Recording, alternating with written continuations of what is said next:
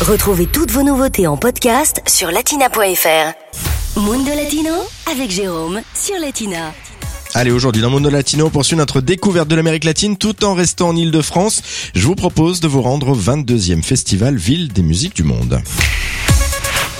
Pendant un mois, du 11 octobre au 10 novembre, le festival va s'installer en Ile-de-France. Cette année, eh bien, il s'intéresse à l'Amérique, plus exactement aux Amériques. Les explications de Kamel à l'origine de l'événement. Cette année, on a voulu travailler sous l'angle de nos Amériques, en précisant bien le pluriel et le déterminant possessif. Pour nous, l'Amérique au singulier, ça ne dit rien de, la pluralité des peuples, des nations, des musiques qui existent sur ce continent. Et puis euh, sur ce continent, chaque pays euh, est un continent de musique. Enfin, c'était aussi pour nous de aussi faire un parallèle entre euh, les territoires des Amériques et celui de la Seine-Saint-Denis, avec une mise en commun de la vision parfois cliché, anxiogène ou exotique, mais en tout cas qui reste dans, dans ses réalités une, une, puissance créatrice propre à, à ces terres d'émigration. Alors pour lancer ce mois de fête, un invité va ouvrir le bal vendredi. Il s'agit de Fernando Del Papa. L'accueil d'une création euh, que nous avons accompagnée, celle de Fernando Del Papa, un artiste à la double culture, euh, on va dire un franco-brésilien, qui porte un projet qui s'appelle Jacaranda, donc une nouvelle création qui est un peu une ode à l'histoire euh, de la musique afro-brésilienne, mais aussi un conte écologiste. Et on finira autour d'une traditionnelle Roda do Cavaco avec un invité spécial, Joao Calvacanti, et puis dans un cadre particulier, celui du théâtre Zingaro.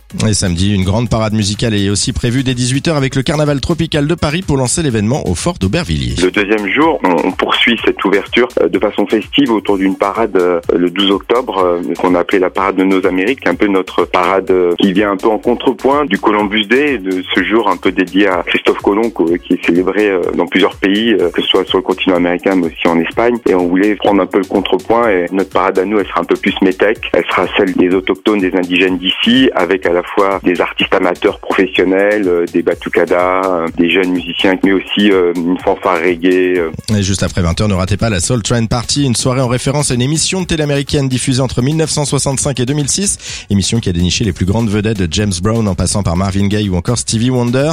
À la fin de chaque émission, le public formait deux lignes entre lesquelles des couples défilaient en chantant. Voilà l'esprit de la soirée. Pour découvrir le programme complet des festivités, des concerts, eh bien rendez-vous sur notre site internet latina.fr. Latina Podcast, le meilleur de Latina, en podcast sur latina.fr.